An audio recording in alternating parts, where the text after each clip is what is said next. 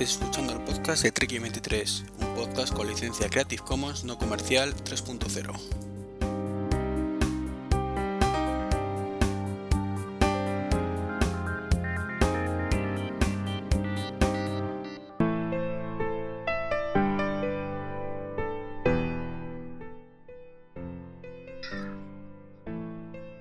Pues muy buenas a todos, ¿qué tal? Bienvenidos al podcast de Trek 23 número 132 que estamos grabando el día 6 de, de marzo, de abril, perdón, de 2020 en una emisión en directo, una prueba piloto para la Asociación Podcast, aquí con la Asociación Podcast.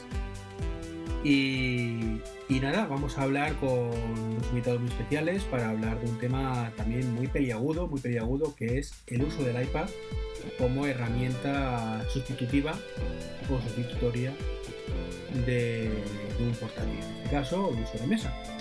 Así que nada, vamos a, a presentar la lista de los invitados. Pues muy buenas chicos, ¿qué tal? Buenas a todos, buenas tardes. Muy buenas tardes, encantado de, de veros las caras. Pues tenemos por un lado a Enrique, que está en Hawái o ¿dónde estás? Yo como tengo a la gente de viaje y actualmente no se venden muchos viajes, pues coño, digo, me voy a poner aquí en Jamaica, tío, por lo menos para darme ánimo en el confinamiento, para la envidia. Estoy aquí grabando desde mi chalet en Jamaica. Pues nada, nada, que te- se te ve muy bien el fondo, te ve muy bien el fondo. Yo estoy en el Enterprise, un poco acorde con mi nick. Bien, Yo parece que soy el único que está en su casa. Bueno, pues teletranspórtate, teletranspórtate a algún lado. será porque quiere, será, será porque quiere. Vale, vale, ya, ya luego salsaremos.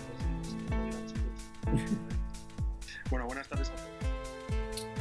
Muy buenas tardes. Eh, bueno, eh, los dos son podcasters de pro eh, y oyentes de, de muchos podcasts, así que comentar un poquito dónde se puede localizar a los dos.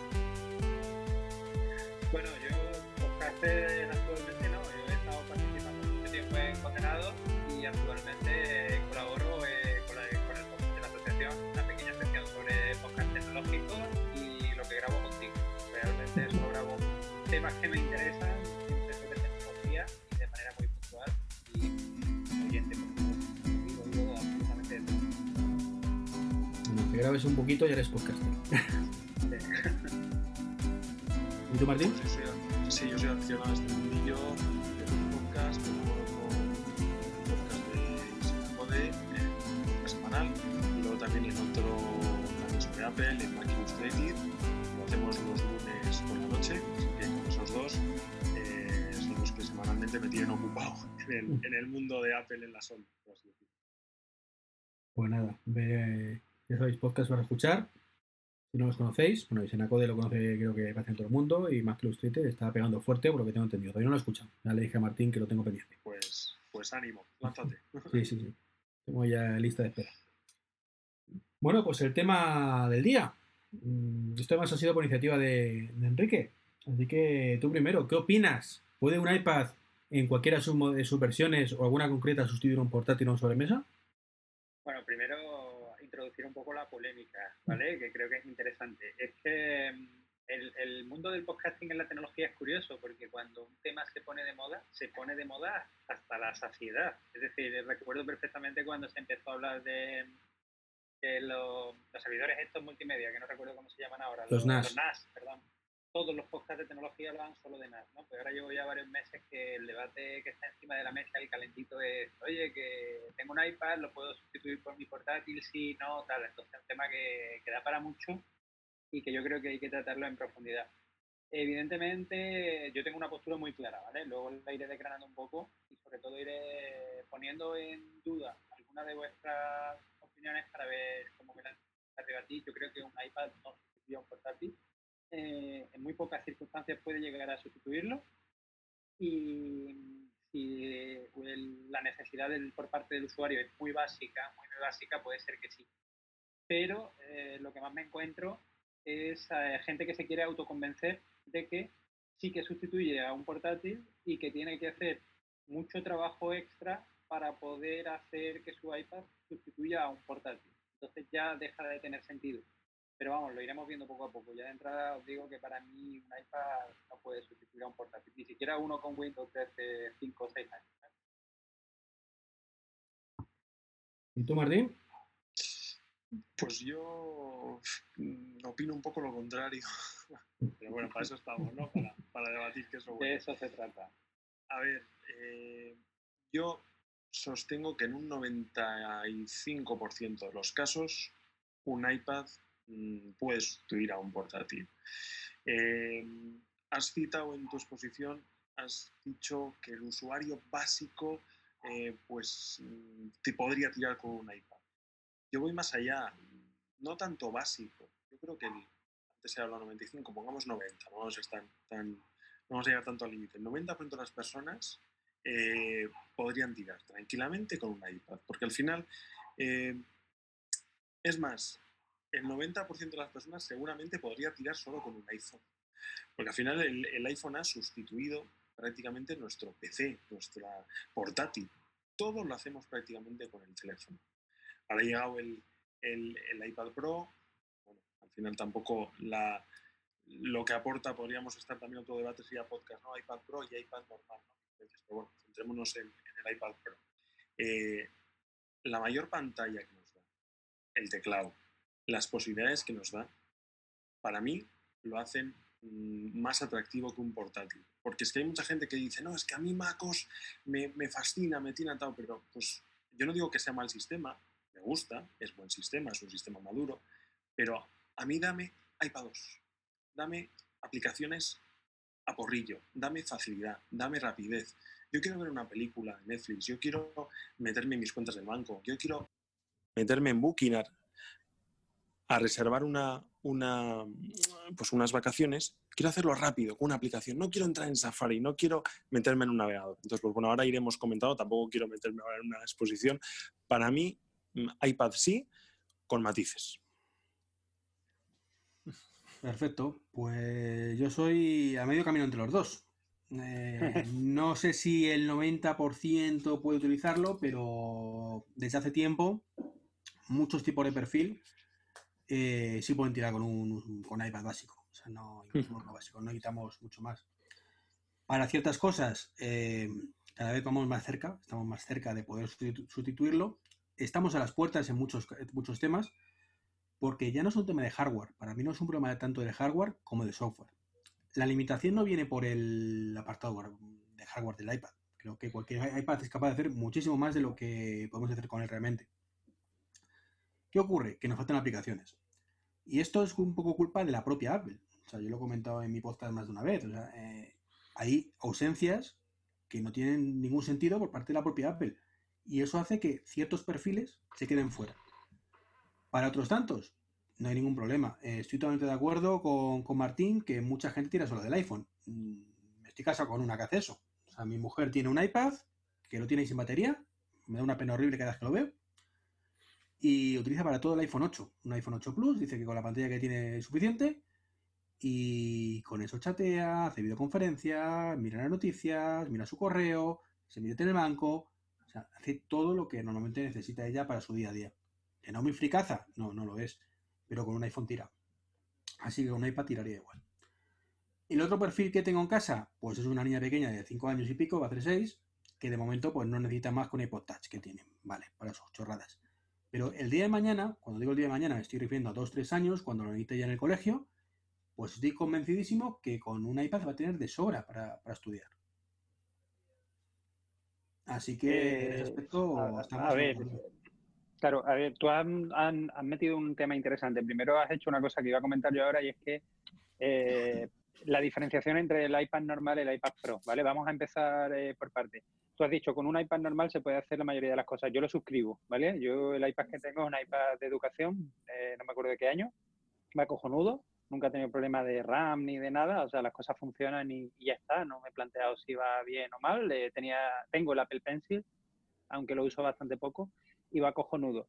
Pero es que habláis efectivamente de las aplicaciones, es decir, estamos mmm, de acuerdo en que el concepto Pro en un iPad, eh, por lo menos coincidiremos en que no está del todo delimitado, porque yo como Pro entiendo una pantalla un poco más grande, más caro, bastante más caro, y, poco más, porque en el, en el software no hay diferencia, ¿vale? Quitando alguna función que pueda ser específica, que no sé si existe, eh, el software es el mismo, las aplicaciones son las mismas y la manera de funcionar es la misma. Por lo tanto, eh, aquí entramos ya en un punto conflictivo, es decir, Apple ha prostituido la palabra pro, la ha prostituido hasta un punto eh, ilimitado, porque realmente todo es pro y pro significa normalmente más caro.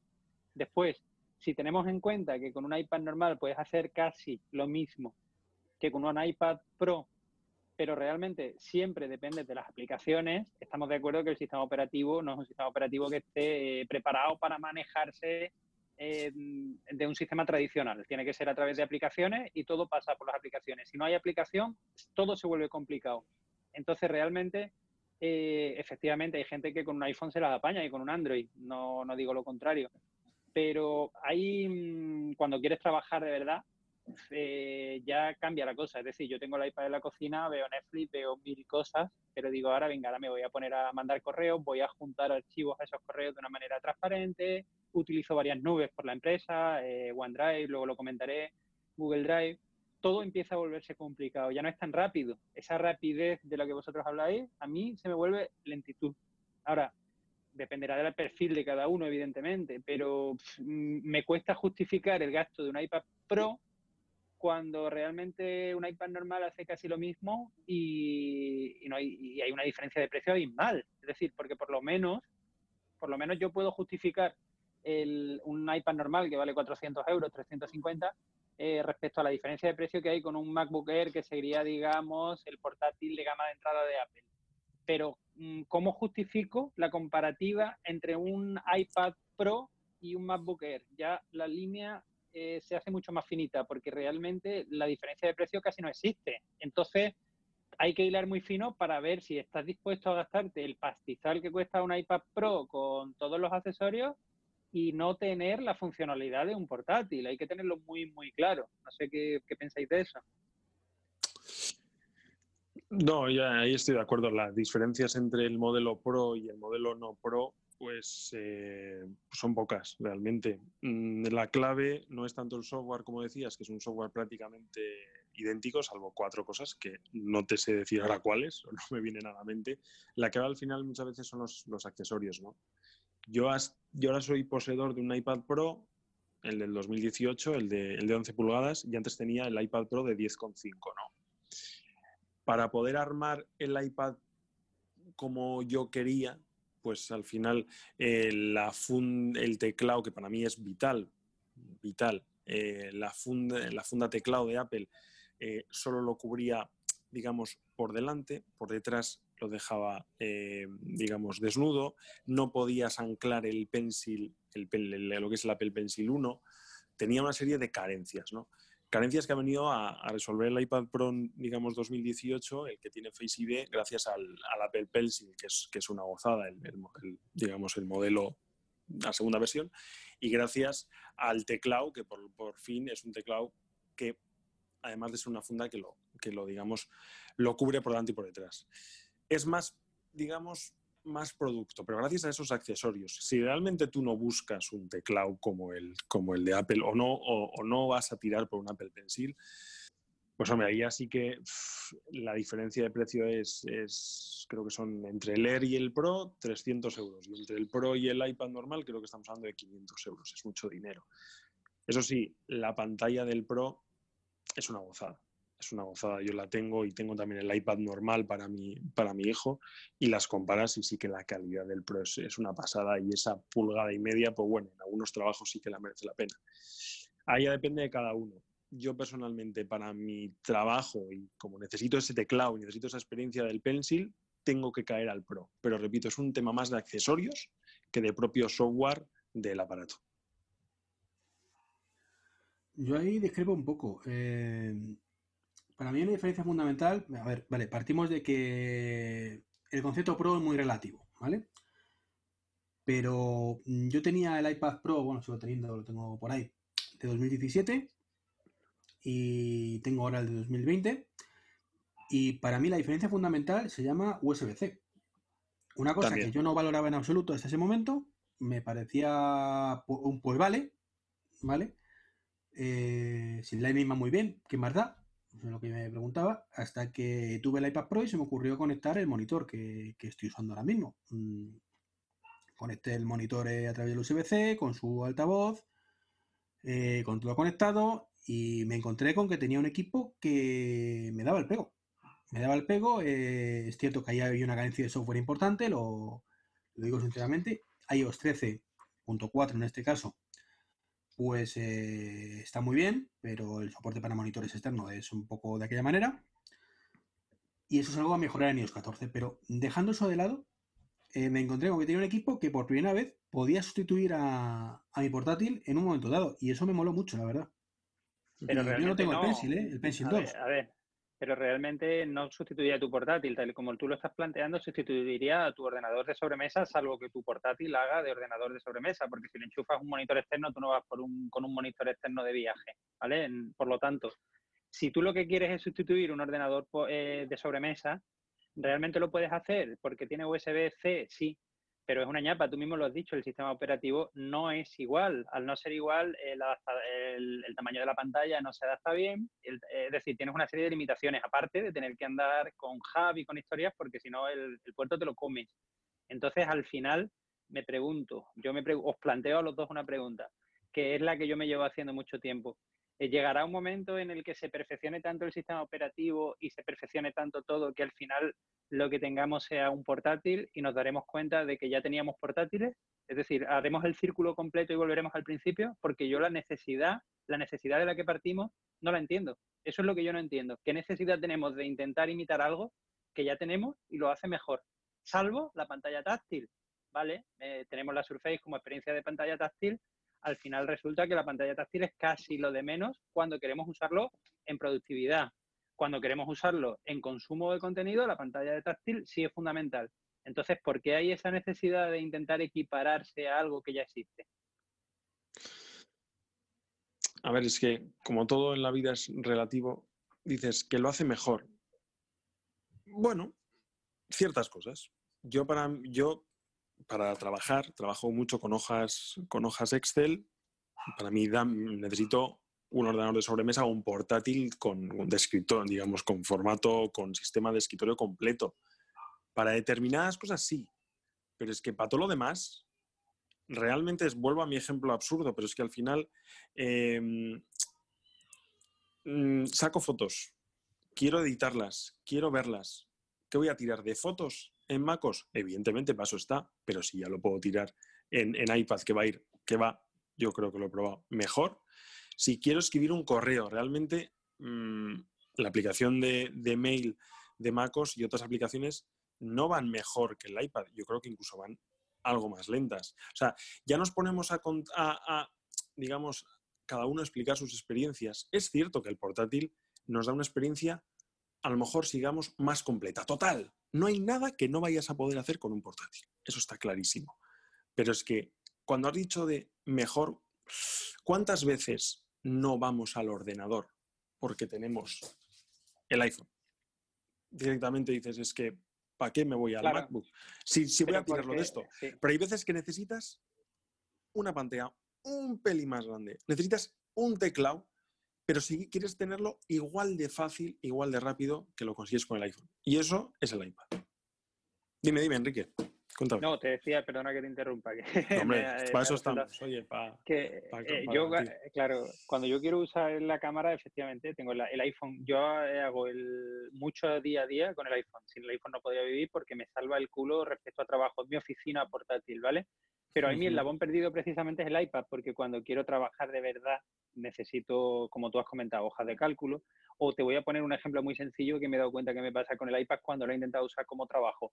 Eh, tiene la aplicación de Gmail, que es magnífica, y yo uso todos los correos de la empresa a través de Gmail. Tengo como ocho cuentas de correo. Pues coño, digo, voy a gestionarlo a través de la aplicación. Eh, ¿Qué pasa? Que mi nube de la empresa, algo tan sencillo como no, no es Google Drive, es OneDrive, porque como usamos la suscripción de Office 365, pues hemos integrado la nube entera con, con OneDrive, que nos dan más espacio y tal. Voy a juntar un archivo. ¿Sabes que desde la aplicación de Gmail no te deja juntar archivos de OneDrive? Tiene que ser solamente de, Google Drive.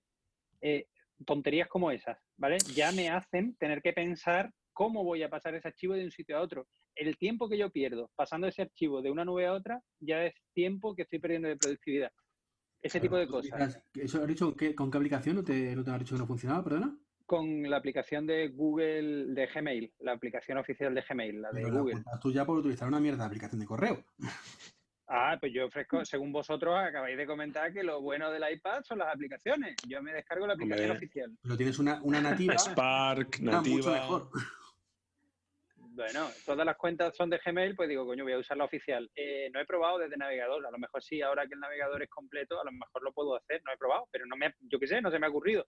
Luego el tema del, del, del archivos, de la, aplicación archivos. Esa la tiene que haber ideado el, el diablo, poco más o menos, porque tiene cosas como que te muestra todas tus nubes y hay veces que te deja hacerla, no sé si a vosotros os pasará, puede ser un tema mío, ¿eh? Pero hay veces que me deja hacer las cosas y veces que no. Algo tan sencillo como, por ejemplo, voy a previsualizar un PDF. Si lo hago desde iCloud, me deja, pero si lo hago desde OneDrive, no me deja dentro de la aplicación de archivo. O muchas veces digo, voy a mover un archivo de una nube a otra porque lo necesito. No sé por qué, hay veces que funciona y hay veces que no funciona, quitando aparte de que la limitación de la propia aplicación es, es grande. O sea, no es como utilizar el Finder de Mac, en eso estamos de acuerdo pero eh, muchas veces fallos, como dices, coño, voy a duplicar este archivo, error desconocido. ¿Cómo que error desconocido? No me ha pasado eso en el Mac en la vida. Y claro, al final, con que me pase eso dos veces, ya me ha jodido media hora de trabajo. Para perder media hora de trabajo me pongo en el Mac y lo hago todo el tirón. Ese tipo de detallito el que yo no veo pulido. No, no, es cierto. Ahí tienes toda la razón. Hay, hay veces, y, no yendo, y, sin irte a cosas muy complicadas, voy a adjuntar dos archivos. No puedes. yo a mí me pasa, vas, a, vas a, archivos, seleccionas uno, pero no te deja el otro, tengo que volver a adjuntarlo. Son bobaditas que, pues bueno, deberían estar pulidas, pero al final es cuestión de que las apps lo que tienen que hacer es adaptarse. adaptarse y, hacerlo bien. Eh, así como te, he dicho antes, yo hablando de la comparación iPad PC o Mac, eh, Netflix, aplicaciones del banco, eh, calendario, fotos, para mí funcionan muchísimo mejor en una, en una tablet. Lo que tienen que hacer esas aplicaciones actualizarse, como acaban de hacer, por ejemplo, las aplicaciones de la suite ofimática de Apple, como es iWork, que han actualizado la posibilidad de usar el ratón, que ya entraremos si queréis en tema del ratón, han metido funciones. Claro, ahora yo me voy a Excel en el iPad y está más coja que yo que sé, porque no puedo utilizarlo. Entonces lo que tienen que hacer las aplicaciones es ponerse al día. Apple lo que tiene que hacer es meterle, meterle mano a esas aplicaciones, no para revolucionar, danos la velocidad que nos da el iPad, porque la velocidad de mm, abrirlo, y empezar ya a trabajar, que MacBook ya sé que va muy mucho más rápido, pero al final el iPad que nos da familiaridad. Estamos todo el día con el iPhone, todo el día, nos lo sabemos, está trilladísimo. Pues oye, darnos esa experiencia en el iPad, pero una experiencia más completa, para mí esa, esa será la clave. Si veremos a ver con iOS 14. Eh, claro, si eso ocurriera sería perfecto, pero tú lo has dicho, veremos a ver con iOS 14, pero llevo escuchando esa promesa dos años. Primero fue iOS 12, luego fue iOS 13 y ahora es iOS 14 siempre se queda a medio camino. Si la experiencia fuera como tú dices, yo sería el primero que me hubiera pasado en iPad, porque de hecho yo lo intenté y me llevé, es cierto que es el iPad de educación, con lo cual tenía que llevar el ratón externo y el teclado externo, mm. pero me vi en un ave tan ridículo con tres piezas eh, que no me cabían en la mesita. Vi el de al lado que abrió su MacBook de 12 pulgadas y trabajaba como un rey y dije, soy gilipollas. O sea, directamente sentí, me estoy esforzando en intentar hacer algo eh, porque quiero probarlo, porque me gusta cacharrear igual que a vosotros y tal. Pero claro, al final me di cuenta, digo, en mi caso, en mi uso, en mi perfil concreto, un iPhone y un portátil. Eh, el iPad lo tengo, sí, pero claro, lo tengo para las aplicaciones, como tú bien has dicho, porque las aplicaciones son insuperables. Pero ¿qué puede pasar si Apple dice aplicaciones por cojones? Que pase lo mismo que con el Apple Watch, que al final se han quedado cuatro aplicaciones. ¿Por qué? Porque los desarrolladores han dicho paso tres kilos. ¿Por qué? Porque me intentan imponer una serie de cosas, o porque no me aporta, o porque están mal planteadas, o por lo que sea. Ahora, las aplicaciones de iPad que están adaptadas para iPad son una gozada. Son una gozada. Lo que pasa es que, por desgracia, como te salgas un poco del corsé que te imponen, eh, ya no puedes. Por eso mi, mi, mi duda de por qué llamarle Pro al iPad cuando realmente las diferencias con el no Pro, las aplicaciones son las mismas. O sea, realmente muy, muy pocas aplicaciones. No sé si cuando salió Photoshop y alguna más solamente era para el Pro, Mm, creo recordar. Enrique, una, una pregunta, una pregunta muy fácil. ¿Para ti qué diferencia hay entre el iPad, entre el MacBook Air y el MacBook Pro? Para mí, ¿Qué, Eh, puedes hacer en un MacBook Pro que no puedes hacer en un MacBook? ¿Qué aplicaciones te funcionan? Para, para mí ninguna. O sea, yo puedo, yo puedo hacer lo mismo, claro, porque eh, mi trabajo es eh, 99% ofimática, ¿vale? Entonces yo tengo que manejar muchísimos archivos adjuntos, muchísimas ventanas abiertas a la vez, pasar archivos de una ventana a otra. Si queréis hablamos de la gestión de ventanas del iPad, pero casi que no hace falta. Eh, Entonces yo realmente todo lo que hago en el portátil lo puedo hacer con un MacBook Air de los baratos y no necesito un MacBook Pro. O sea, para mí no hay diferencia. luego, al final, el Pro lo que es es más potente. Sí, pero eh, cuando tú tienes que exportar vídeo, tienes que hacer determinadas tareas eh, donde se nota claramente el procesador, sí, pero cuando estamos hablando de aplicaciones que ya vienen definidas para lo que tienen que hacer, la diferencia de potencia es más No, no, tú difusa. ponte- ponte a exportar un vídeo con iMovie, ¿vale? O con Ujú. LumaFusion o cualquier cosa de estas, en un iPad de educación, Pero 2016, espérate, ¿por, qué tengo que exportar un vídeo en un iPad de educación? ¿Dónde he generado ese vídeo? Vamos por partes. Eh, con lo que tú ya generas el vídeo, me da igual. Vale, Pues si lo genero con el iPhone, lo exporto con el iPhone, pero el iPad yo no lo uso para generar vídeo. Entiendo que habrá gente que sí que lo haga, pero... Editar, editar, estoy hablando, no para- generar, editar. Bueno, pero claro, pero si yo quiero editarlo con el iPad, ya tendría que generarlo en otro sitio y pasarlo al iPad. Ya tendría el, el el primer problema. No, no hago el vídeo con el portátil, pero lo puedo e- editar directamente con el iPhone y probablemente me dé la misma potencia que el iPad Pro. O sea, no veo la necesidad de tener que pasarlo al iPad para editarlo. Claro, esto me coge una persona que se dedique a editar vídeo y me dice, estás diciendo una gilipollez, lo entiendo. Porque a lo mejor graba con el iPad o es la herramienta más cojonuda. No te digo que no. Pero mm, eh, Netflix sigue funcionando en un iPad 3, creo, no sé si en el 2. No, sí, sí. Y va igual, casi igual de cojonudo. Si solo te lo digo para que veas la diferencia que hay entre un modelo Pro y no Pro. O sea, ¿por qué Apple lo llama Pro? Porque es más potente, ya está. No es por otro motivo.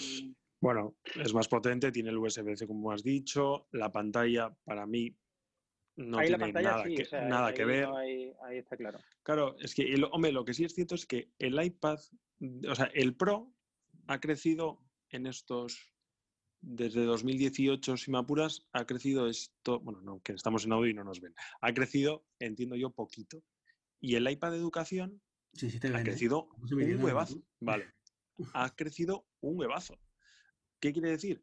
Que ha- empezó con 9,7, ha crecido a 10,2.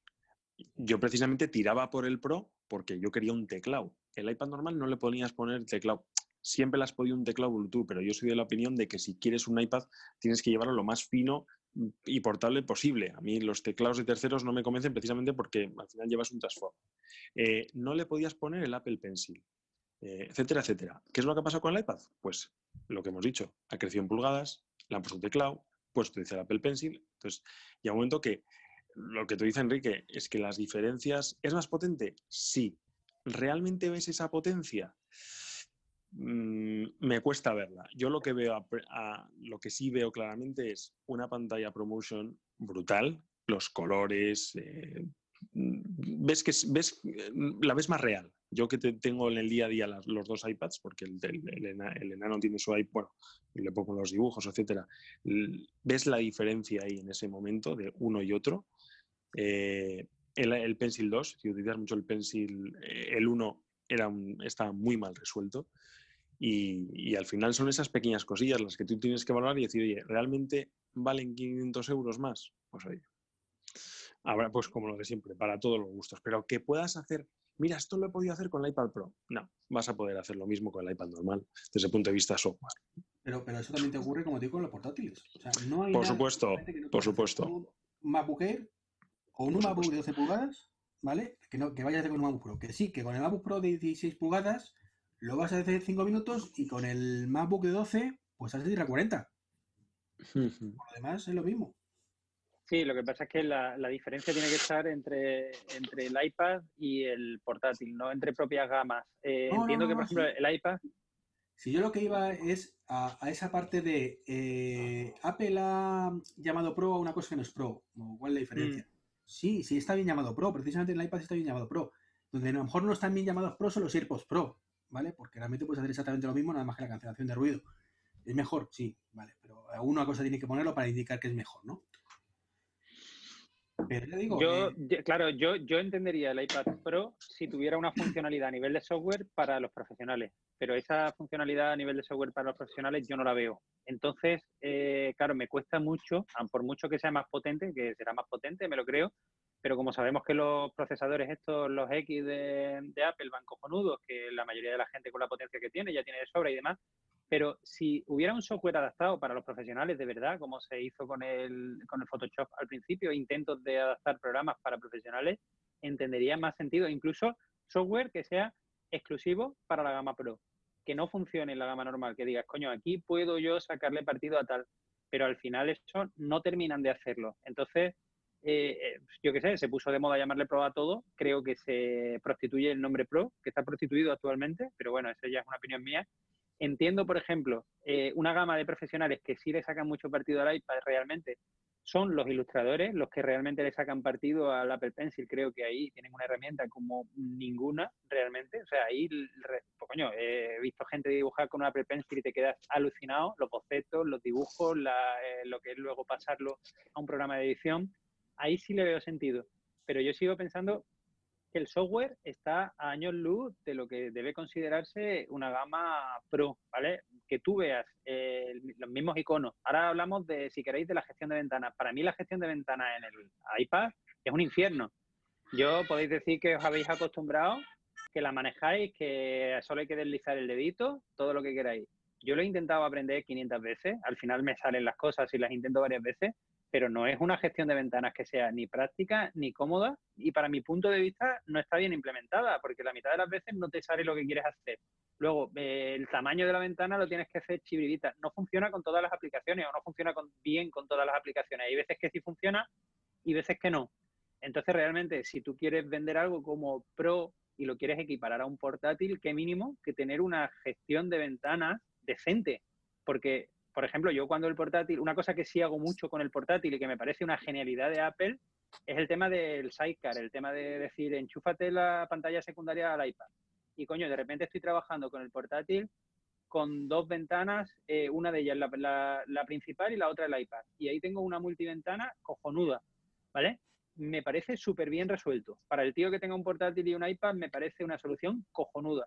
Pero yo no veo que un iPad de por sí mismo porque ¿en qué situación voy a enchufar yo un monitor externo? Estando en mi casa. De viaje no puedo. Luego de viaje tengo que tirar de la multiventana. Ahora, contarme vuestra experiencia, pero la de verdad, ¿la multiventana os parece práctica? Porque yo he leído ríos de tinta sobre la multiventana, yo no consigo entender el concepto de multiventana en la iPad o yo soy muy torpe. Puede ser. A ver, la multiventana, tal y como la conocemos en escritorio, no se puede, bueno, no se puede, no. No hemos visto todavía, eh, no lo hemos visto en el iPad. Al final la multiventana en el iPad es mm, una doble, doble, doble aplicación, por así decirla, en pantalla, mm, con unas medidas no, digamos, predefinidas. está alejado de, de, lo que entendemos por unas ventanas en un, en un formato escritorio. Entonces, claro, al final, ¿qué es lo que pasa? Lo de siempre Mm, queremos traer nuestra experiencia de escritorio al iPad. Y eso es imposible. Eso es imposible porque, para empezar, uno es un dispositivo táctil y tiene sus reglas. Entonces, eh, el problema es que mm, venimos, yo creo, ¿eh? no, yo si me tengo que quedar, me quedo con la gestión de ventanas de escritorio, pero yo creo que el, el problema es que venimos, eh, y aquí abro un melón gigante, pero bueno, el problema es que venimos acostumbrados los tres que estamos aquí, además por nuestras edades, acostumbrados a utilizar siempre sistemas de escritorio, sistemas toda la vida, sistemas, de sistemas de teclado. Mm, lo que decía Iván al principio del podcast de, los chavales en el cole. Yo creo que a un chaval le das la gestión eh, de multiventanas del iPad y te hace virguerías. Te hace virguerías. ahora mismo, lo que se pueda convertir el iPad en unos años, mm, le, a lo mejor le muestras la, gestión de ventanas que tenemos nosotros ahora, todas estas ventanas, espera que las muevo, las quito, las espera con el ratón, gítalas. Eh, el problema es ese, Enrique. Yo más tiro, sí que es cierto que hay veces porque es horroroso, la llevas a un sitio, la llevas a otro, sales, pero también el problema yo creo con el iPad nos pasa es que la pantalla, tanto el de educación como el iPad Pro de 11 pulgadas, es todavía un pelín pequeña. Si a mí me das un portátil de 9,7, imaginemos el iPad normal, joder, lo pasaría, lo pasaría mal. digo, joder, en, una pantalla tan pequeñita, el iPad es lo que tiene. Yo a veces tengo que recurrir a un sobremesa. Para mí el combo perfecto es sobremesa y iPad, partiendo de esa base. Pero a veces que tengo que recurrir a un sobremesa precisamente por las, la pantalla más grande, ¿no? Yo realmente no he probado un iPad de 12,9, ¿no? Sé, no sé si eso al final, lo que tú dices también has dicho, podían adaptar un software especial para, aprovechar toda esa pantalla. Entonces, respondiendo un poco a tu pregunta, a mí la ventana, la gestión de ventanas no me gusta, mm, creo que se puede mejorar, pero creo que estamos siempre con lo mismo, traer eso que hemos hecho toda la vida en escritorio al iPad. Y el iPad no es eso, lo de adjuntar archivos que decías. No, es que yo prefiero pues lo de siempre tener en mi C, ir a archivos, mi, mi, PC, el escritorio, ya, pero es que ahora todo se gestiona con las nubes. Entonces hay que aprender, todos tenemos que aprender a, gestionarnos así. Yo, por ejemplo, no tengo ningún problema con eso. O sea, le dices tú, la aplicación de archivos es una mierda. Mm, para mí es perfecta, o sea, no he hecho falta nada. Con versiones anteriores sí, pero con iOS 13 mm, prácticamente no he hecho falta nada que tenga. Y, y volvemos al inicio de la conversación. O sea, es que eh, hay 7.000 mm, millones de personas en el mundo y probablemente sean 7.000 millones de casos de uso diferente. Entonces, claro, mm, volvemos al inicio del debate. ¿Puede servir o no puede servir? Depende de cada uno. Es que al final depende de cada uno. Si tú necesitas 18 mm, ventanas, yo también funciono con 18 ventanas a la vez. Tengo eh, el Mac de verdad con todas las aplicaciones a la vez y cada uno con 15 ventanas. Así pasa. Perdón, estábamos emitiendo por OBS y, estaba esto muerto, muerta la emisión. Entonces, mm, yo ahora mismo, mi planteamiento era, mm, ¿puede sustituir mi, iPad a mi portátil? No. ¿Lo va a poder sustituir algún día? Probablemente no. ¿Vale? Pero por lo que estamos diciendo, o sea, porque mi caso de uso, al igual que el tuyo, Enrique, es, eh, pues estoy habituado a, a, funcionar con muchas ventanas, con muchas aplicaciones a la vez y demás. Ahora bien, lo que sí me ha parecido, ¿vale? es que estamos a un pasito, ¿vale? A un pasito de que en estos casos de uso, como el mío o como el tuyo, eh, en momentos puntuales podamos hacer exactamente lo mismo, un poco más incómodo, la pantalla más pequeña, que ahí Martín ha dicho una cosa clave, la pantalla es mucho más pequeña, es como usar un netbook. O sea, no podías manejarte bien con ventanas con un netbook. Entonces, todo eso permite sustituir tu, tu portátil, tu sobremesa en un momento dado, y creo que sí, o sea, ahora es el momento en el que digo, ahora creo que sí. Volviendo al inciso, dependemos de las aplicaciones de terceros. Y cuando digo terceros me refiero a aplicaciones en general, incluido la propia Apple. Lo he dicho por activa y por pasiva. Mm, yo, por ejemplo, mm, eh, en verano es cuando edito el libro de Saca Partido Todo Watch. Es cuando lo modifico con la nueva versión del sistema operativo, que a fin de cuentas lo, anuncia Apple en junio. Eh, pues me tengo que llevar sí o sí de vacaciones el portátil. ¿Por qué? Porque no hay un puñetero ebook author para el iPad. Punto. Pero si lo hubiera, yo podría perfectamente con el nuevo teclado que van a sacar en mayo, que es otra clave del, Pro, precisamente, eh, que tiene ya un traspad incorporado y, que funciona seguramente de maravilla. Entonces, con eso puedo sustituir el portátil seguro el 90% de las ocasiones, sin echarlo en falta. Entonces, para mí me vale. O sea, yo no, yo no soy una persona que quiera sustituir 100% eh, mi portátil o mi sobremesa. Bueno, en mi caso, mi sobremesa y el portátil es el mismo, ¿vale? Conecto un monitor y tengo un sobremesa. Lo desconecto y tengo un portátil. Pero, y creo que, ya te digo que, en mi caso es ese. El de sustituirlo puntualmente, sí. A partir de ahora, sí, si, dan un, salto en, la parte de aplicaciones de, que tenemos en el iPad. Y si pone, se ponen las pilas desarrolladores y no sacan las mierdas que sacan de, lo, de las pantallas que son la del iPhone más grande. Que eso lo odio. O sea, yo cada ejemplo una aplicación de para iPad que pone compatible con iPad, le das y te ponen la pantalla grande. Y tienes que poner horizontal y funcional, digo, pero ¿qué mierda es esto? O sea, le pongo un cero directamente, le una estrellita en el, en el sitio este de la App Store.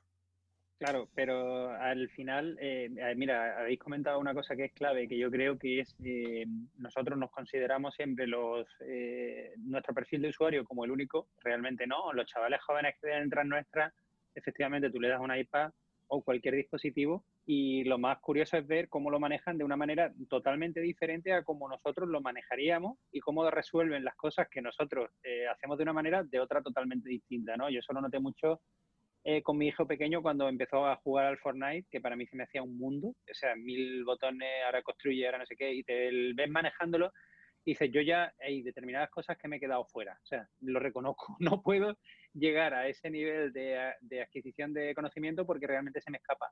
Puede ser que yo le dé el iPad a mi hijo y a los dos días de manejar la ventana me diga, papá, pero si eres tonto, si esto se hace así, así, así, digo, coño, pues es verdad. O sea, puede ser que esté pensado para una generación que viene después, una generación que tiene menos necesidad. Me preocupa un poco que los estemos haciendo un poco gilipollas, porque a fin de cuentas tanta simplificación, eh, no sé si es buena, ¿vale? Eh, al final son iconitos, aplicaciones... tus padres te dirán que tú eres mucho más gilipollas que él. Puede ser, no te digo si esto va por... tu abuelo todavía, tu padre también. Está, está claro, porque evidentemente. Pero eh, yo pienso a día de hoy que con un portátil puedo hacer todo lo que se hace con un iPad, pero que con un iPad no se puede hacer todo lo que se hace con un portátil. Luego, dispuesto a llevarte una sola cosa de vacaciones, prefiero llevarme el portátil antes que el iPad, curiosamente. ¿Por qué? Porque en el portátil puedo también ver Netflix y también puedo sacar un cable HDMI y enchufarlo a la tele del hotel. Es decir, puedo hacer lo mismo, excepto sacar fotos, pero para eso tengo el iPhone. Entonces, ¿qué pasa? Que ¿Puedes estar tirado en la cama con el portátil? Eh, puedo estar tirado en la cama con mi iPhone, que pesa menos. Ahora que me dices que pierdo unas pulgadas de pantalla, pues sí, pero pesa menos, o sea, no se me duerme el brazo. Pero quitando eso, mira, una cosa que creo que Steve Jobs sí tenía muy claro era el no prostituir una línea de productos, o sea, él decía, cada cosa es lo que es, ¿vale? Yo creo que eh, los inversores de, de, Apple están metiendo mucha caña para que esa regla se rompa. Ya la vimos con determinados productos que no han seguido la filosofía y también es lógico porque el mercado evoluciona y no se puede pretender mantener la compañía como funcionaba hace 20 años. ¿Vale? Eso lo entiendo. Pero Steve Jobs tenía una cosa muy clara y es, un iPad es un iPad, no es un portátil. Entonces, yo he probado el soporte de ratón, no con el nativo, lo probé en cuanto salió la primera vez, ahora lo han mejorado, ya la segunda vuelta y revisión que le han dado no la he probado. Eh, no termino de ver necesario un iPad con soporte de ratón, quizás los gestos sí, pero el puntero no. No lo entiendo como es necesario porque volvemos a lo mismo otra vez. ¿Para qué? ¿es necesario meterle eso a un iPad? Mucha gente dice que sí. Word Excel. Eh, vale, Word Excel, sí. Era un infierno. Hasta que salió el soporte para el ratón, era un infierno. Bueno, ahí te lo compro, vale, en aplicación. Habla, habla, que está. no, no.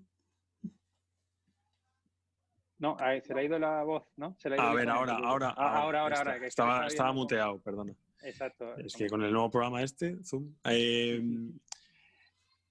lo que te decía, has probado el sistema de ratón que llegó con, bueno, con iOS 13 creo que fue, ¿no? El, puntero gordo, ¿no? Exactamente, ese es el que Es que eso al final todo el mundo se nos vendió como que, bueno, llega el ratón y, para nada, para nada, porque incluso para activarlo había que, que meterse en accesibilidad, que eso es directamente para personas que tienen, pues bueno, alguna, algún problema y tienen que echar mano de eso. Eso no era utilizar el ratón. Ahora sí, yo lo he probado, el iPad con, un ratón, y a ver, eh, no, no para todo. O sea, no para todo. A mí el moverte con, por aplicaciones, lo que tú dices, es lo de siempre. ¿Por qué te quieres traer un ratón? ¿Para traer lo mismo que un ordenador? No, si es que lo vas a hacer más rápido con el dedo, ¿no? Pero sí que es cierto que la idea de trackpad integrado en el teclado, si necesitas tú llevarte otra cosa, porque al final tenemos que hacer una mochila entre el hub, entre el ratón, entre todo, el, que el trackpad esté integrado ya en lo que es el teclado, para ese tipo de cosas yo lo he probado con Excel, eh, con, Word, el, cursor, moverte más rápido, mm, los gestos. Realmente tiene mucho sentido el que lo hayan metido para ciertas aplicaciones. A nada que las aplicaciones se pongan las pilas y tú tener justo debajo de la barra espaciadora un trackpad como soporte, fíjate lo que estamos hablando, ¿no? Y ahora me puedes decir tú, ¿pero qué estás diciendo si ya lo tienes en un portátil, ¿no? Claro. Es lo de siempre, pero mm, si me lo das, mm, que pese menos, que sea más fino, que sea más rápido y que yo pueda hacer chas y le quito y me pongo a ver otra cosa, lo de siempre. Eh, para, gustos, para gustos los colores. Pero lo que dice Iván, la clave de todo esto es, es el teclado ese del iPad Pro de este año. Ya veremos a ver cómo. A ver, pues nadie lo ha probado. O sea, que veremos a ver cuando llegue mayo. Piensa también una cosa. Yo esto es un argumento que yo, bueno, yo me dedico a la venta y, y utilizo mucho cuando la gente pregunta, ¿eso quiero una, no sé si quiero un iPad o un portátil? Esa duda la tiene muchísima gente. Eh, yo al final aconsejo el portátil, ¿vale? No ante la duda, pero, pero hay una, una, analogía que pongo siempre es coche-moto. ¿vale? Eh, todos tenemos un coche en casa y el coche sería el ordenador, ¿vale? Y el iPad es una moto. Hay cosas que hace igual o mejor que el coche, ¿vale? Otras que no las hace igual o mejor que el coche, las hace peor. Y para ciertas cosas vas a necesitar siempre un coche, pero es cierto, hay perfiles de personas que con una moto se mueven sin ningún problema por la vida que a lo mejor no somos ni tú ni yo, pero se puede mover sin ningún problema. Y encima hemos pasado, no, se ha prostituido el concepto, hemos pasado de una de Pino, que era lo que era el primer iPad, a una de 500 centímetros cúbicos ahora mismo. Todo lo hace más rápido, más bonita, mejor, pero sigue siendo una moto. Y el iPad sigue siendo un iPad. El software sigue estando pensado para usarlo con los deditos. ¿Qué pasa? Que hay casuísticas de uso donde esos deditos pues no son tan eficientes como un teclado y un, y un ratón o un trackpad. Y ahí es donde es ese teclado. Perdón, que había sonado el teléfono, pero te estaba escuchando. Eh, a mí me encanta la, comparativa. Eh, bueno, antiguamente se llevaba más cuando empezó el, la Surface contra el iPad, ¿no? Y vemos ahí dos modelos que están completamente contrapuestos, porque eh, la Surface es una pantalla táctil donde no hay aplicaciones para pantalla táctil y el iPad es una pantalla táctil donde todos son aplicaciones y lo que no hay es un sistema de escritorio. Cada uno ha apostado por un sistema totalmente opuesto y lo defiende. Es genial que haya esos dos sistemas porque creo que eso le da una variedad y un interés al mundo de la tecnología que es tremendo. Está claro que Microsoft no se equivocó porque la Surface fue y es un absoluto éxito y que Apple tampoco porque el iPad, ya digo que todavía tienen mis hijos por ahí el iPad 2 y funciona Netflix y es la mejor compra que hice en mi vida. O sea, un cacharro que dura fácilmente 8 o 10 años, que la batería sigue durando. O sea, súper maravillado con ese tipo de tecnología. Pero son eh, totalmente visiones que están contrapuestas una de otra, ¿no? Que por eso quizás la Surface sería más comparable al portátil, aunque el portátil no lleva la, la, pantalla táctil, porque a fin de cuentas lo que menos se usa en una Surface muchas veces es la pantalla táctil, porque lo que te estás llevando es un portátil prácticamente, ¿no? con alguna ventajilla de, poder hacer zoom y alguna cosita más, porque luego quitando con el pencil no se usa mucho, por lo menos en, la experiencia que yo he visto de la gente que me rodea. Pero el hecho de que exista esa alternativa es interesante. Yo lo que sí creo es que Apple tiene todavía que madurar un poquito más la idea del software. Y por desgracia eso es lo que llevamos diciendo muchos años. Ojalá que este año sea el año bueno. La gente cree que el iOS 14 va, o iPad OS 14 o el nuevo iPad eh, van a, cambiar eso y ojalá así sea, pero le hace falta todavía madurar un poquito al software y, eh, afinar ciertos detalles. Tengo muchas ganas de probar el nuevo soporte de, ratón porque realmente por lo que estáis comentando creo que está muy mejorado eh, y ojalá sea así, pero quizá debamos tener este debate por lo menos una vez al año hasta que ya la, cosa se decante Digo, Cuando utilices el ratón ahora para seleccionar texto vas a flipar. Es como igual que un portátil, hay más sensación pues eso sí es genial, porque la verdad es que el otro era frustrante, lo podía usar, pero realmente lo del circulaco ahí era totalmente anti Pero piensa que ese circulaco ni siquiera Apple lo promocionó. O sea, Apple no dijo, he sacado esto. Mm. la gente trasteando dijo, hay una opción de accesibilidad, no sé qué, no sé cuánto. Si fueron los blogs, ¿vale? Y los podcasts los que lo vendimos. De ahora tiene soporte para esto, pero Apple en ningún momento dijo eso es verdad, eso es cierto. Somos unos ansiosos, tío, nos puede, nos puede las ganas, eso es así. Por cierto, tengo un comentario de David Martín en, el, chat. Eh, bueno, no lo he podido decir, tengo que cambiar de, emisión, ¿vale? Porque iba a faltar la, de antes. Eh, dice que era la nueva perfecta y que el iPad es más portable que el portátil. Otra cosa es que si te vas de vacaciones tienes que currar, llevarte certificados, etcétera, siempre hay que tener en cuenta el uso que se va a dar y la movilidad. Bueno, no siempre, porque realmente hasta hace poco el MacBook de 12 pulgadas era prácticamente un iPad, realmente, en peso y todo. Lo pasa que... De Milcar, que él dice que, claro, yo tengo un MacBook de 12. Y, y, lo usa, es decir, dice, me da igual que las cosas hagan lentas, pero, pero funciona y no quiero renunciar a él, lo entiendo, ¿vale? Yo con el MacBook Air de 13 estoy encantado. Pero sí es cierto que por norma general un iPad eh, pesa menos. Eso puede cambiar si se cumplen los rumores que dicen que la nueva tecnología con procesadores ARM va a revolucionar los portátiles de Apple y tal. Pero bueno, eso es futuro y no lo sabemos. Portabilidad para mí es esencial. O sea, realmente yo creo que si estás trabajando y estás de viaje, cuanto menos pese, mejor. En eso estoy totalmente de acuerdo. Luego hay un punto para el iPad sin, sin lugar a dudas. Totalmente de acuerdo. O sea, po- poco que añadir eh, lo que dice, lo que habéis dicho del, de- del- del comentario que hemos tenido.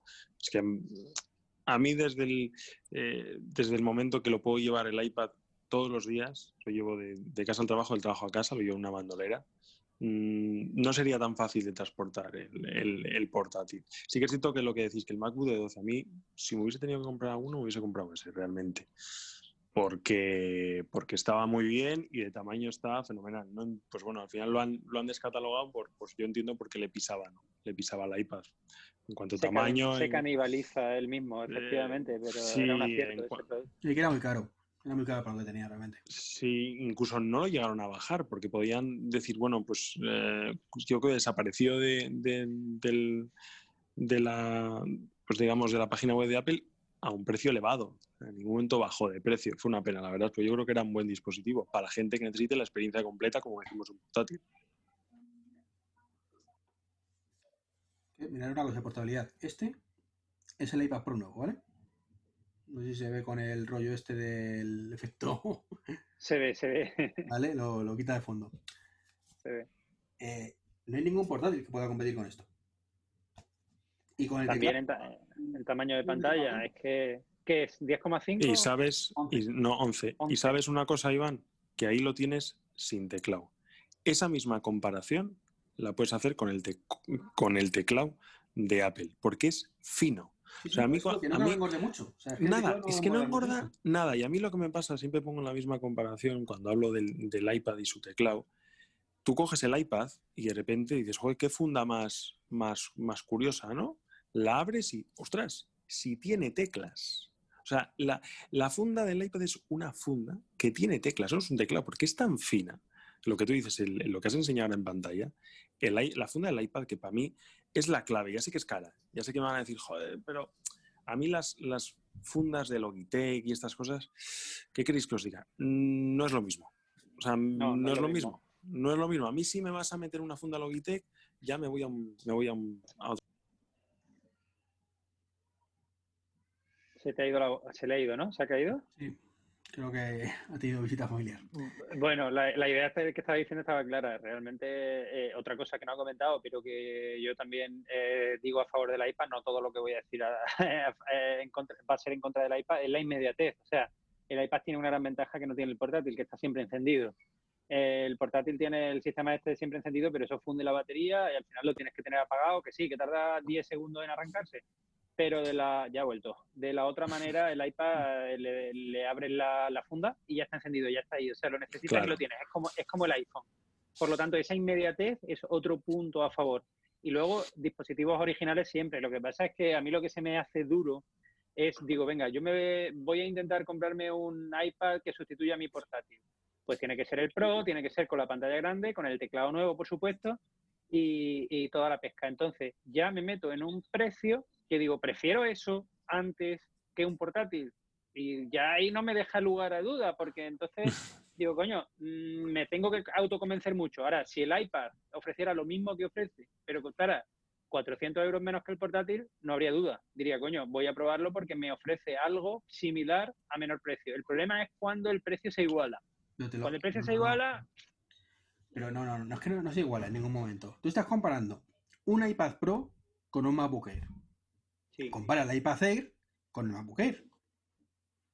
el iPad Air con el MacBook Air, no. Porque el iPad Air no tiene el teclado nuevo ni la misma experiencia. Yo No, te estoy diciendo, todavía. el trackpad, ah, bueno, todavía, a lo mejor año que viene sí. Pero yo te lo tengo que comparar a día de hoy. O sea, el MacBook Air nuevo que ha salido con el MacBook Pro que ha salido nuevo, que han salido, o sea, con el, con el iPad Pro nuevo, que han para salido el los dos a la vez. Y para el iPad Air te van a sacar 50 teclados de Logitech y demás, que también serán finitos, no tanto, pero también serán finitos, con trackpad también.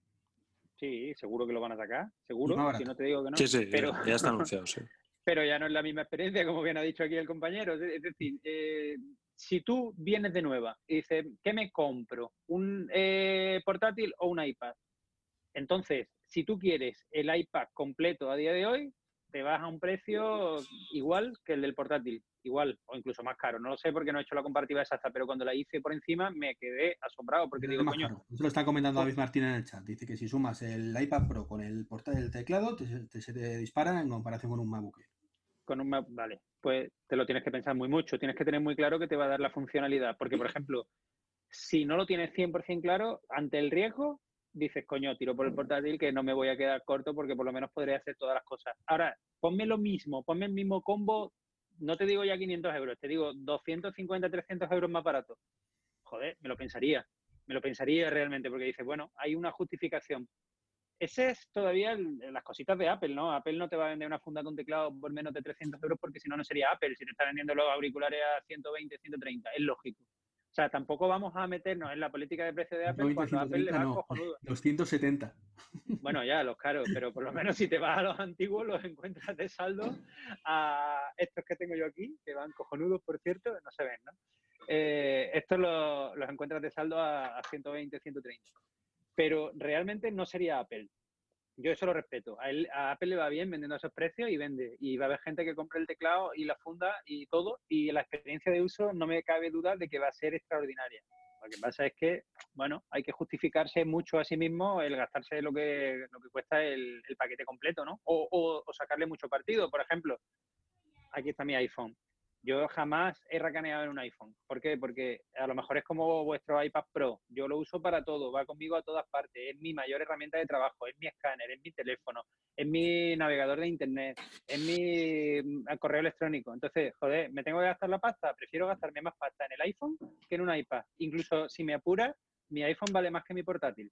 ¿Por qué? Porque lo uso más tiempo. O sea, yo siempre soy del que pienso que tengo que invertir más en el dispositivo que más uso. Y ahí no Correcto. me duele. Y ahí no me duele pero me cuesta justificarlo en un iPad, pero quizás sea yo, quizás es que yo eh, no tengo ese uso de, de, iPad, el que lo tenga me puede decir, oye, mira, es que yo lo que más uso es el iPad y me quiero gastar 1.500 euros en el iPad, me parece cojonudo si yo lo hago con un iPhone, ¿sabes? O sea, ahí no hay nada que achacar, simplemente es visión diferente. De acuerdo, no, yo totalmente de acuerdo. Yo por completar un poco lo que he dicho antes, para mí, ya te digo, el combo ideal sería eh, iPad para mm, movilidad, mmm, trabajar rápido, correo, mmm, fotos, multimedia. Y ya para irte a trabajar eh, en un formato, digamos, de escritorio, si tienes posibilidad y espacio, cuanto más grande mejor. Un Mac mini o un ordenador de sobremesa o un iMac, si, tu presupuesto te lo permite, en pantalla de 27 pulgadas con, con, un, con una pantalla grande. Ese para mí sería el combo. iPhone, iPad y un portátil y un perdón, un ordenador de sobremesa. Saltándome el, portátil porque para lo que lo voy a usar el iPad en mi caso me va a permitir usar, me va a permitir hacer esas funciones mejor y más completos y mmm, por darme esas 3-4 pulgadas más prefiero irme a un sistema un poco más, un poco más grande. O sea que yo por concluir un poco, o lo, el comentario de, me paso o no me paso, yo me quedaría, ya te digo, combo. Portátil, perdón, iPad y, y sobremesa. A mí sería el combo perfecto. Pues sí, un poco parecido. Mm, en mi caso, el medio sobremesa, yo sigo, sigo, defendiendo el portátil, pero portátil con el monitor, para tener lo mejor de los claro. mundos. Pero vamos, yo estoy convencido que cada día utilizo más el iPad Pro y, y, que estas vacaciones, con un poco de suerte, me lo llevaré si ocurre un milagro solo entre el iPad Pro. Y bueno, si no podemos ir de vacaciones, que es otra, que estando como están las cosas. Esa es otra. Si vais de vacaciones, me las pedís a mí. pero, va, pero pinta la cosa mal, ¿eh? Pero pinta mal. Pinta mal. Sí, bueno, mira, mira el lado bueno, lo que no te va a gastar en vacaciones te lo podrás gastar en tecnología, con lo cual, mira, ahí. Sí, mira no, es, por, por, por esa parte sí. Por esa parte claro. sí. Bueno, pues muy interesante el debate, me ha encantado, la verdad, participar con vosotros y habrá que repetirlo porque esto evoluciona tan rápido que dentro de seis meses ya la cosa habrá cambiado. Tendremos otra opinión o no, seguro, misma, pero, seguro. habrá cambiado y, la volveremos a confrontar, que seguro que da para mucho. Espero que a la gente le haya gustado. Esperemos que sí. Pues nada, pues chicos, muchísimas gracias bueno, por, por, haber venido. Y a ti, Enrique, por haber imaginado el, el, podcast. Bueno, un placer. Pues nos animaremos más a menudo. Hasta luego. Cuando queráis. Chao. Otra forma de contacto si queréis. Bueno, bueno, yo realmente ya ni, no estoy ni en Twitter, o sea que me he dado de baja. Estaba tan saturado ya. ¿Te has dado de baja? ¿Borra la cuenta? Me he dado de baja y he borrado la cuenta, tío. Estoy un poquito antisocial últimamente. Almeida con y arroba gmail.com. Ahí me tenéis para lo que queráis. Yo estoy en todas partes si queréis, en Twitter, en Instagram, arroba Martín Giroy. Todo junto, Giroy, G-U-I, R-O-Y. Para lo que queráis, ahí estamos. Por lo dicho, muchísimas gracias y nada. A vosotros. Eh, como digo, cambié la emisión, pues nada, yo voy a dejar de grabar de momento y nada, un saludito a, a todos los que estéis viéndonos y hasta el próximo podcast y muchas gracias a los que nos habéis seguido. Hasta luego. Adiós. Eh, pero ah, bueno, una pregunta, perdona. eh, eh, pregunta, preguntan, ¿qué tal se teclea en las teclas con tan poco recorrido? Bien, al menos el que tengo bien, ¿no? Bien, yo no, vamos, fenomenal. En ese Yo tengo el teclado mariposa en el eh, MacBook Air y me encanta. La gente lo pone a parir, pero a mí me encanta. O sea que a mí el teclado con poco recorrido me, me mola mucho. Perfecto, pues nada. ¿Alguna última Bueno, pregunta? pues despedimos, sí. chicos. pues nada. un abrazo a todos. Venga, un abrazo. Hasta luego. Chao.